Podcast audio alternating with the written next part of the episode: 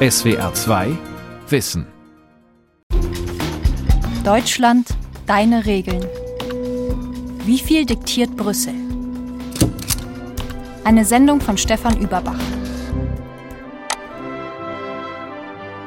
Für mich ist EU Chaos. Es ist für mich so nervig, dass ich der Fernseher ausmache. Ich kann es nicht mehr hören. Viele Dinge würden sich wahrscheinlich ohne Vorschriften besser fügen, wie wenn man irgendwo da die Leute reglementiert. Ich wollte den Euro nicht, wir haben ihn gekriegt. Wir wollen die Elektroautos nicht, die kriegen wir.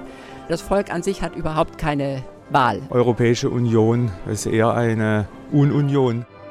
Diese Stimmen aus Baden-Baden sind nicht repräsentativ, aber bezeichnend.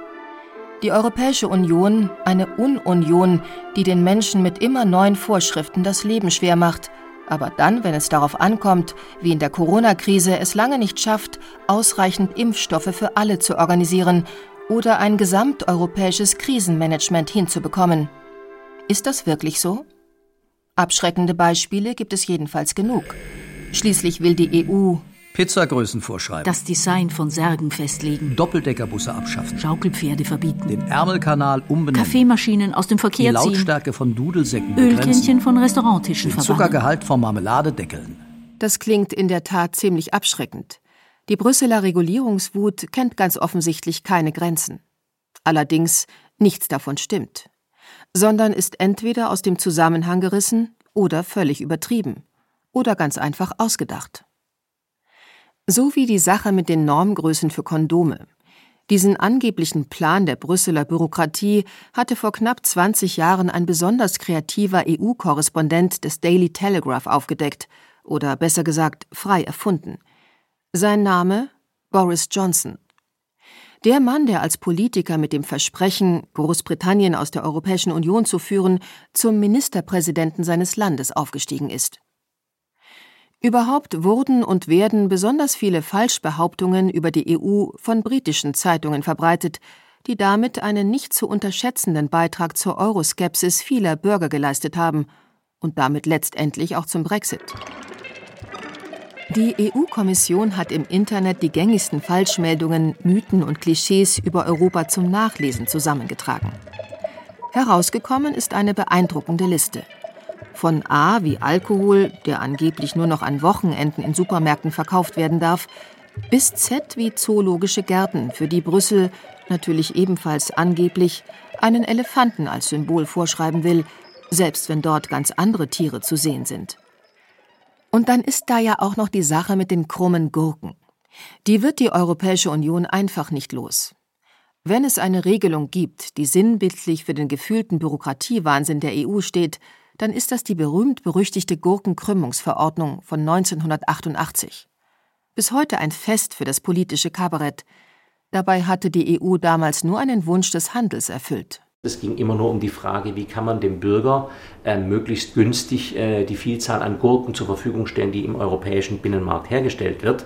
Äh, und es geht eben nur, wenn die einigermaßen gerade sind, sonst passen nur ganz wenige in eine Kartonkiste rein. Andreas Schwab, Europaabgeordneter der CDU und Experte für den Binnenmarkt. Aber das war ja nicht mal eine Regelung des Europäischen Parlaments, sondern der zuständigen Interessenverbände des Handels mit dem Ziel, dem Bürger der eine günstige Gurke kaufen möchte, hier die Möglichkeit zu bieten, die zu bekommen.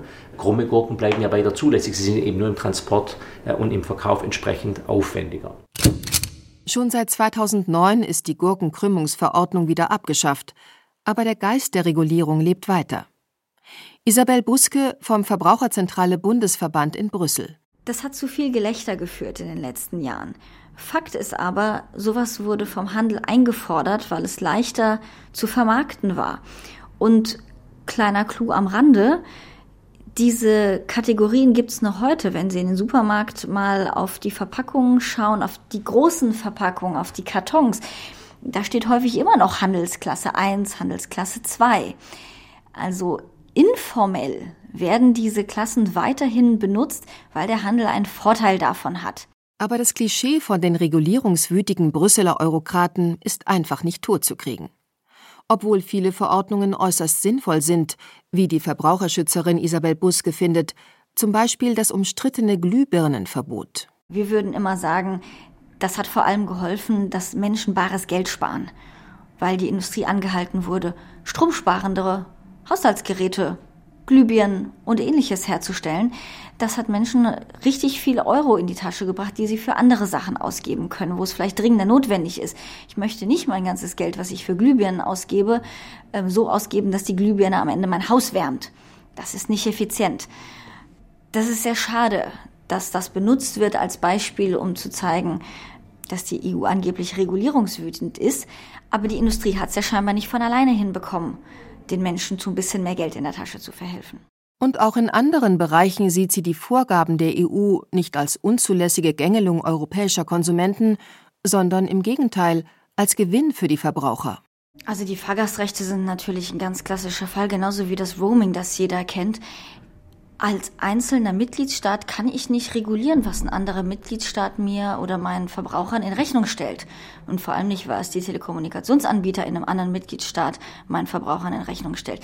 Das kann man nur in den Griff bekommen, wenn man zusammenarbeitet. Dafür ist die Europäische Union prädestiniert. Also alleine geht das gar nicht. Ähnliches gilt für Fahr- und Fluggastrechte. Welche Ansprüche habe ich, wenn mein Flug ausfällt oder ich ihn selbst etwa aufgrund äußerer Umstände wie der Corona-Pandemie stornieren muss. Solange ich von Berlin nach München fliege oder fahre, könnte ich das noch national irgendwie klären. Aber sobald ich grenzüberschreitend unterwegs bin mit dem Nachtzug nach Mailand äh, oder nach Kopenhagen, ähm, alleine da muss ich mich ja dann an einen Tisch setzen und dann ist es sinnvoll, dass man das gemeinsam EU-weit tut. Gemeinsame Regeln innerhalb der EU können also den Bürgern mehr Rechtssicherheit bringen. Bedeutet das im Umkehrschluss aber auch mehr Rechtsunsicherheit, wenn es diese Regeln nicht gibt? Ja, sagt Binnenmarktexperte Andreas Schwab und nennt als Beispiel den Autokauf im europäischen Ausland. Viele Bürger kaufen heute Gebrauchtwagen und in den Grenzregionen schauen sich die Bürger natürlich inzwischen auch die äh, Wegen wegen unterschiedlicher Preise im Nachbarland an. In manchen Ländern können diese Fahrzeuge einfach ohne Vertrag Cash äh, erworben werden. In anderen Ländern ist die Schriftform für derartige Verträge verpflichtend. Wenn es da keine grenzüberschreitenden Verständigungen gibt zwischen den Mitgliedstaaten, können die Bürger am Schluss die Zeche zahlen müssen. Und das wäre für das europäische Projekt sehr schlecht. Ohne europaweite Vorschriften für alle wäre die Europäische Union gar nicht denkbar, heißt es auch aus der Wirtschaft weil der Binnenmarkt gemeinsame Regeln braucht. Wie schnell etwa der innereuropäische Warenverkehr ins Stocken gerät, hat sich zu Beginn der Corona-Krise gezeigt, als einige EU-Staaten ihre Grenzen dicht machten. Die Folge waren kilometerlange Lkw-Staus an vielen Übergängen. Dr. Stefan Wernicke, Chefjustiziar beim Deutschen Industrie- und Handelskammertag DIHK. Die deutschen Unternehmen exportieren 59 Prozent ihrer Produkte in den Binnenmarkt. Das ist ermöglicht worden durch das, was seit 1992 geschaffen worden ist. Freier Verkehr für Waren, Dienstleistungen, Personen, das ist eine Errungenschaft, die wir schützen wollen. Dazu gehört selbstverständlich auch Regulierung, weil selbst die Freiheit des Warenverkehrs eine Regulierung ist. Regulierung ist also als solche überhaupt nicht schlecht. Es ist notwendig. Und auch Sie sind nicht unglücklich, wenn es zum Beispiel Verkehrsampeln gibt. Das ist notwendig, dass jeder sich an bestimmte Regeln hält. Dass die EU viele Dinge mehr oder weniger einheitlich reguliert, ist offenbar also gar nicht das Problem. Negativ werden die Vorschriften aus Brüssel immer dann empfunden, wenn sie zu überflüssiger Bürokratie führen, wie etwa bei der Anlageberatung in Banken. Dort ist etwas üblich, was europäische Verbraucherschützer seit Jahren kritisieren. Wenn uns ein Bankberater eine Finanzanlage verkauft, bekommt er in der Regel dafür eine Provision. Das bedeutet aber, dass mein Berater häufig mir das verkauft, woran er am meisten verdient und nicht das, was bedarfsgerecht wäre für mich als Verbraucher. Sagt Isabel Buske vom Verbraucherzentrale Bundesverband. Deswegen haben wir immer gesagt, das Provisionsverbot muss her. Man muss das transparent gestalten. Das hat der europäische Gesetzgeber am Ende abgelehnt. Stattdessen hat er etwas geschaffen, das sogar wir als Bürokratiemonster bezeichnen würden. Nämlich sehr viel Papier, es muss sehr viel dargelegt werden, wie Verbraucher aufgeklärt wurden. Aber Aufklärung alleine löst den Interessenskonflikt nicht. Problem Nummer zwei. Was aus Brüssel kommt, sind sehr oft Richtlinien. Jedes Mitgliedsland muss diese Richtlinien dann in nationales Recht gießen also Gesetze schaffen, die den Richtlinien genügen. Doch im Detail können diese Gesetze von Land zu Land sehr unterschiedlich ausfallen, was mehr Verwirrung stiftet als Klarheit schafft. Ich mache Export aus Deutschland, weltweit und da kriege ich die Probleme mit allen Regeln. Ich muss mehr Mitarbeiter haben, mehr Leute, das bearbeiten die Regeln, statt zu machen die Arbeit für Verkauf und Gewinn. Diesen Händler haben wir ebenfalls bei unserer Straßenumfrage getroffen. Stefan Wernicke bestätigt diese Erfahrung. Er ist Leiter des Rechtsbereiches der Deutschen Industrie- und Handelskammer. Die verschiedenen Rechtslagen machen gerade Online-Händlern zu schaffen. Es ist ein hohes Risiko, wenn man ohne rechtliche Beratung einen Online-Shop aufmacht, weil man gegenwärtig, wenn man grenzüberschreitend tätig werden will, eine dreistellige Anzahl an Informationspflichten erfüllen muss. Das sind detaillierte Vorschriften, die Sie auf der Homepage ähm, nennen müssen. Das sind Informationspflichten zu den Produkten, das sind Informationspflichten zu den verschiedenen Rechten, die damit einhergehen, die enorm komplex sind. Und hinzu kommt, dass wenn Sie als Online-Händler in Deutschland nach Frankreich, nach Rumänien, nach Portugal verkaufen, müssen Sie das dortige Recht einhalten, weil im Verbraucherschutz die Regel gilt, dass das Recht des Verbrauchers dem Vertrag dann zugrunde liegt. Das ist für sich genommen ja gar nicht schlecht, aber wenn Sie sich vorstellen würden, dass Sie als kleiner Online-Händler jetzt 27 verschiedene Rechtsordnungen kennen müssen, dann ist das eine enorme Herausforderung und das hindert eher. Denn nur dann gibt es ein sogenanntes Level Playing Field. Soll heißen, gleiche Startbedingungen für alle, und zwar in der gesamten Europäischen Union, für die Wirtschaft und für die Bürger. Dafür gibt es gute Gründe, sagt Verbraucherschützerin Isabel Buske. Denn die Menschen und die Betriebe sind heute äußerst mobil. Sie bewegen sich über Landes- und Sprachgrenzen hinweg. Ein gemeinsamer Rechtsrahmen kann da eine hilfreiche Leitplanke sein. Das ist sowohl aus Unternehmenssicht als auch aus Verbrauchersicht ein gutes Argument.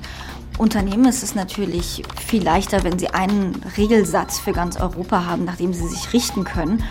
Als Verbraucherschützer würden wir immer sagen, das stört uns so lange nicht, wie die Regeln auch wirklich gut praktikabel und wirklich verbraucherschützend sind. Das ist, glaube ich, äh, die Argumente und die Diskussionen, die wir hier in Brüssel führen, ist, wo ist denn eigentlich das richtige Niveau in der Regulierung? Und genau das ist der springende Punkt. Wann ist es zu viel an Regulierung, wann zu wenig? Wo hört die Harmonisierung auf, wo fängt Gleichmacherei an? Und welche Vorschriften sind überflüssig, welche fehlen? Yannis Emanuelidis, politischer Analyst der Brüsseler Denkfabrik European Policy Center, kurz EPC. Man muss immer gucken, in welchen Bereichen man eventuell Regeln hat, die man nicht mehr benötigt. Aber ich glaube, es ist mindestens genauso, wenn nicht sogar wichtiger, äh, sich zu überlegen, in welchen Bereichen müssen wir noch weitergehen, müssen wir noch weiter zusammenarbeiten. Und das bedingt natürlich auch Regeln, Regeln der Zusammenarbeit, die man finden muss zum Beispiel in Politikfeldern, die sich weiterentwickeln und deren Regeln immer wieder nachjustiert werden müssen, wie etwa bei der Migration oder ganz aktuell beim Klimaschutz. Wenn man gemeinsam der Klimaherausforderung gerecht werden möchte, wissen wir, dass auf nationaler Ebene es nicht geht. Auf europäischer Ebene muss man sich zusammenraufen, muss man sich zusammenfinden, muss man gemeinsame Regeln schaffen, um dann global auch tatsächlich eine Wirkung zu haben. Auch hier braucht man mehr Zusammenarbeit, als dass man weniger braucht. Das gilt vor allem für den Green Deal, mit dem EU-Kommissionspräsidentin Ursula von der Leyen die europäische Wirtschaft umweltfreundlich und nachhaltig machen will. Dafür sind mehr als 50 Einzelgesetze geplant. Es geht unter anderem um schärfere Klimaziele, mehr Energieeffizienz oder mehr Nachhaltigkeit in der Landwirtschaft. Für ihre Pläne bekommt von der Leyen Rückendeckung von unerwarteter Seite. Denn ausgerechnet der internationale Lebensmittelgigant Nestlé verlangt gerade mit Blick auf die Ernährung mehr Vorgaben von der Politik. Bart van der Wätere, Sprecher von Nestlé in Europa, sieht sein Unternehmen dabei sogar in der Rolle des Antreibers. We were actually not very happy because we would have liked to see much more legislative action. Wir waren in den letzten fünf Jahren nicht sehr glücklich, denn wir hätten uns viel mehr Gesetzgebung gewünscht. Aber wenn ich mir jetzt das Programm der von der Leyen-Kommission ansehe, dann sieht das doch sehr vielversprechend aus, weil es mit dem Green Deal zum ersten Mal auch ein Bekenntnis zu nachhaltiger Ernährung gibt. Das hat uns bisher gefehlt. Da brauchen wir wirklich mehr Aktivität. Bei Dirk Jacobs von Food Drink Europe, dem Lobbyverband der europäischen Ernährungsindustrie, klingt das etwas anders. Gesunde Ernährung etwa ist auch so ein Dauerthema. Immer wieder wird diskutiert, inwieweit man Nahrungsmittelhersteller hier in die Pflicht nehmen kann und etwa Vorgaben macht über die Rezepturen der Produkte. Dirk Jacobs dagegen möchte diese Entscheidung eher den Unternehmen und damit dem Markt überlassen. The companies are already engaging in reformulation of products, in uh, sugar reduction, salt reduction. Die Unternehmen sind doch schon dabei, ihre Produkte neu zu gestalten. Weniger Zucker, weniger Salz, mehr Ballaststoffe, mehr Gemüse in den Suppen, weil das gerade ein gesellschaftlicher Trend ist, weil sich die Verbraucher dafür zunehmend interessieren und weil damit Geld zu verdienen ist. Das sollten wir nicht vergessen. Es ist also eine Kombination aus etwas politischem Druck, das hilft dabei, die Dinge in Bewegung zu bringen, aber es ist auch die Selbstinitiative von Unternehmen, die sich auf lange Sicht Marktvorteile davon versprechen, dass sie zum Beispiel in neue Rezepte Uh, investieren. also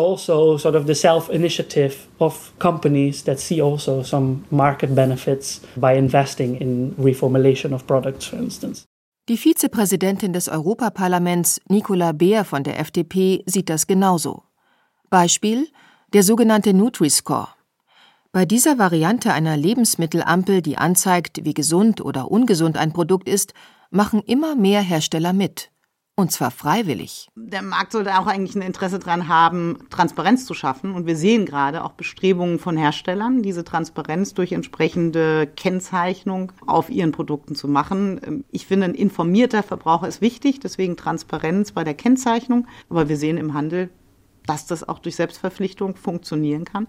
Und immer dort, wo eine Gesellschaft unterhalb einer rechtlichen Ebene sich selber organisiert, ähm, sollte man erst einmal diese Potenziale ausnutzen. Die grüne Binnenmarktexpertin Anna Cavazzini dagegen würde sich etwa eine europaweit verbindliche Vorschrift zur Lebensmittelkennzeichnung wünschen, denn ihr Vertrauen in die Selbstheilungskräfte der Märkte hält sich ohnehin in engen Grenzen, auch was die Nachhaltigkeit der Produkte angeht. Am Beispiel des europäischen Green Deal, der ja wirklich den Umbau der Wirtschaft vorsieht, sieht man, dass alleine der Markt nicht ausreicht. Denn wir müssen dahin kommen, dass Produktstandards so sind, dass die Produkte reparierbar sind, dass sie langlebiger sind, dass sie nachhaltiger sind, dass sie auch sicher für den Verbraucherinnen und Verbraucher sind. Und das kann ähm, nicht alleine der Markt regeln. Da brauchen wir strenge Vorgaben. Und das hat in der Vergangenheit auch in vielen Bereichen gut funktioniert. Und so sehen viele Akteure einen Bedarf, hier noch etwas zu regeln und dort noch etwas zu vereinheitlichen. Immer wieder wird in Brüssel deshalb die Frage aufgeworfen, ob dies nicht zu einem Wildwuchs an Richtlinien und Vorgaben führt und wie sich das verhindern lässt. Braucht es womöglich einen zweiten Edmund Stoiber? Der ehemalige bayerische Ministerpräsident hatte zwischen 2007 und 2014 als EU-Beauftragter für Bürokratieabbau nach unsinnigen oder überflüssigen Vorschriften gefahndet und damit der europäischen Wirtschaft nach eigenen Angaben mehr als 33 Milliarden Euro Verwaltungskosten pro Jahr erspart. EU-Kommissionspräsidentin Ursula von der Leyen sieht einen anderen Ausweg. Das Prinzip One in, One out soll heißen, für jede neue Vorschrift wird eine alte abgeschafft. Ähnlich wie es Deutschland schon seit 2015 für den Bereich der Wirtschaft praktiziert. Allerdings ist die Idee umstritten. Die grüne Anna Cavazzini hält sie für überzogen, die liberale Nicola Beer dagegen für nicht ambitioniert genug. Ja, das ist für mich sogar noch zu anspruchslos. Also One in, One out ist ja auch das, was die Bundesregierung für sich reklamiert. Mir wäre One in, Two out wesentlich lieber, weil der Altbestand an Vorschriften, die sich mittlerweile überholt haben oder sogar im Widerspruch zu dem stehen, was man jetzt macht, doch erheblich ist. Also von daher würde ich da mir ein bisschen mehr Mut an dieser Stelle wünschen. Sind die Beschlüsse der Europäischen Union überhaupt ausreichend demokratisch legitimiert? Eine Frage, die viele Menschen beschäftigt. Das Prinzip finde ich total gefährlich, weil das ist einfach wie, als würde man mit dem Rasenmäher über irgendwie Regulierung fahren. Immer wenn ich eine neue Regel für nötig halte, muss ich irgendeine andere abschaffen. Egal, ob die Regel sinnvoll ist oder nicht, das macht überhaupt keinen Sinn. Man muss viel mehr schauen, dass man innerhalb der Regeln die Bürokratie reduziert, das finde ich auch. Aber einfach zu sagen, mit dem Rasenmäher Regeln abzubauen, das halte ich für total kontraproduktiv. Denn auch das Klischee von den ungewählten und namenlosen Beamten, die in Brüssel über die Köpfe der Bürger hinweg entscheiden, ist einfach nicht totzukriegen. Aber hat die EU tatsächlich ein Demokratieproblem? Yannis Emanuelidis, politischer Analyst der Brüsseler Denkfabrik European Policy Center, kurz EPC, glaubt das nicht. Die nationalen Regierungen sind demokratisch legitimiert durch ihre nationalen Parlamente. Die nationalen Regierungsvertreter sind legitimiert durch auch nationale Wahlen natürlich. Auf europäischer Ebene haben wir ein europäisches Parlament auch direkt gewählt, das eine maßgebliche Rolle dann äh, mitspricht, wenn äh, die Kommission bestimmt wird. Wir haben also auf unterschiedlichen Ebenen demokratische Legitimation. Von daher würde ich mich nicht dieser These anschließen, dass es ein fundamentales demokratisches Defizit gibt.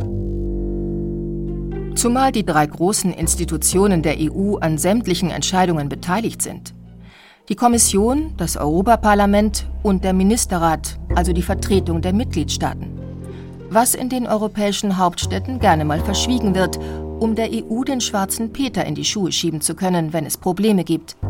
Wie bei den Lieferengpässen bei den Corona-Impfstoffen, wir haben damit nichts zu tun, das kommt alles aus Brüssel, heißt es oft. Vor allem dann, wenn es um unbequeme Beschlüsse geht. Zum Beispiel bei der Reform des Urheberrechts, die vor allem in Deutschland für erbitterten Widerstand gesorgt hat.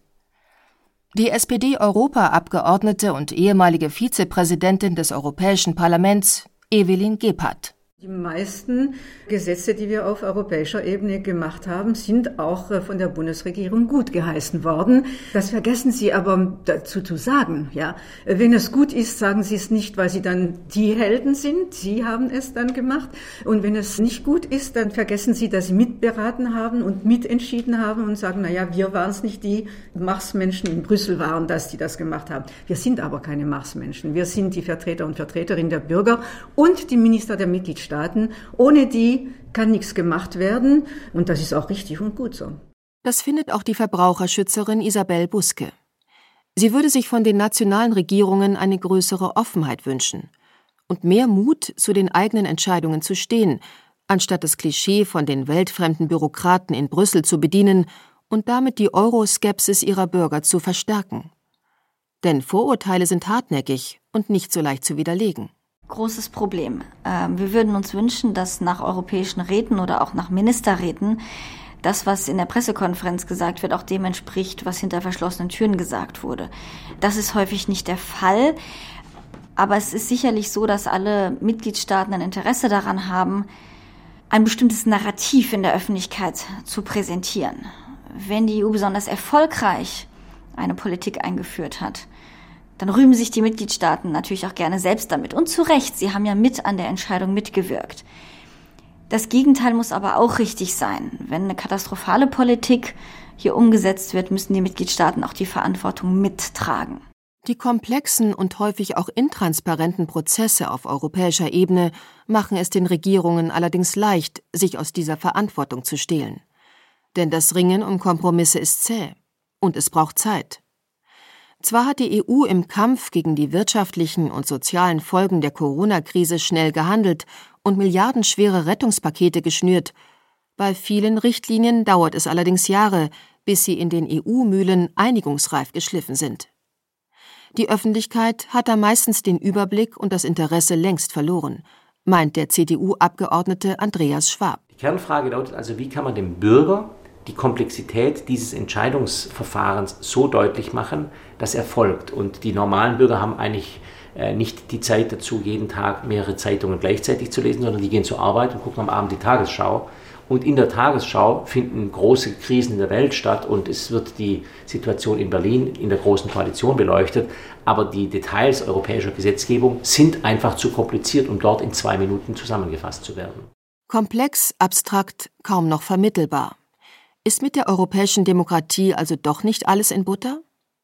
Auch IPC-Direktor Yannis Emanuelidis sieht durchaus noch Luft nach oben.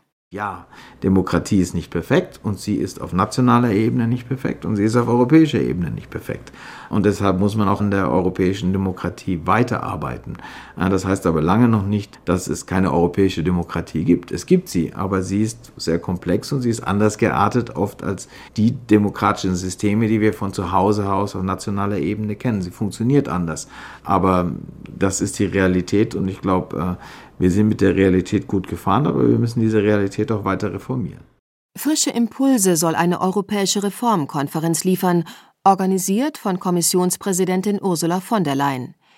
Ideen für eine EU der Zukunft, die demokratischer ist und bürgernäher, die gibt es genug. Transnationale Kandidatenlisten für die nächste Europawahl zum Beispiel, damit sich die Wähler von Finnland bis Portugal auch für Bewerberinnen und Bewerber aus Bulgarien, Estland oder Malta entscheiden können. Oder ein erneuertes Spitzenkandidatenmodell, damit tatsächlich darüber abgestimmt werden kann, wer die mächtige Brüsseler Behörde führen soll und diese Frage nicht mehr von den Staats- und Regierungschefs im Hinterzimmer entschieden wird, so wie im vergangenen Jahr und eine klare Definition, wer in Europa eigentlich für was zuständig ist, damit die EU das Image der Europäischen Regulierungsunion loswerden kann. Kommissionsvizepräsidentin Dubravka Suica The conference will allow citizens from diverse background and all corners of the union die Konferenz wird es möglich machen, dass sich Bürger mit den unterschiedlichsten Voraussetzungen aus allen Ecken der Europäischen Union an einer offenen, transparenten und strukturierten Debatte über die Schlüsselfragen für unsere Zukunft beteiligen können. Für uns ist das eine einzigartige Gelegenheit, gemeinsam mit den Bürgern nachzudenken, ihnen zuzuhören, ihnen Dinge zu erklären und damit gegenseitig Vertrauen zu schaffen. Im Gespräch sind eine Reihe verschiedener Beteiligungsmöglichkeiten. Bürgerdialoge zum Beispiel, Jugendkongresse oder digitale Diskussionsplattformen. Denn das neue Europa soll nicht von oben verordnet werden, sondern von unten wachsen. Dabei steht die EU laut der regelmäßigen Meinungsumfrage Eurobarometer im Ansehen der Menschen auch jetzt schon gar nicht so schlecht da. Im Schnitt halten es etwa zwei Drittel der Europäer für eine gute Sache, dass ihr Land Teil der Europäischen Union ist. Und viele Menschen sind durchaus bereit, Vorgaben aus Brüssel zu akzeptieren, jedenfalls dann, wenn sie maßvoll und vernünftig sind. Wenn ich EU mich nennen will, dann kann ich nicht sagen, in Italien gelten das und in Deutschland ist es anders. Man hat im Grunde genommen die nationalen Vorschriften und dann hat man noch die EU-Vorschriften dazu und dadurch wirkt es wahrscheinlich halt, dass zu viele Vorschriften da sind. Nee, das muss so sein, sonst funktioniert das überhaupt nicht. Ich denke, eine gewisse Einheitlichkeit in bestimmten Sachen sind schon wichtig. Sicher mag es einige Regeln zu viel geben. Auf der anderen Seite scheint der Mensch nur zu funktionieren, wenn man ihm Regeln vorsetzt.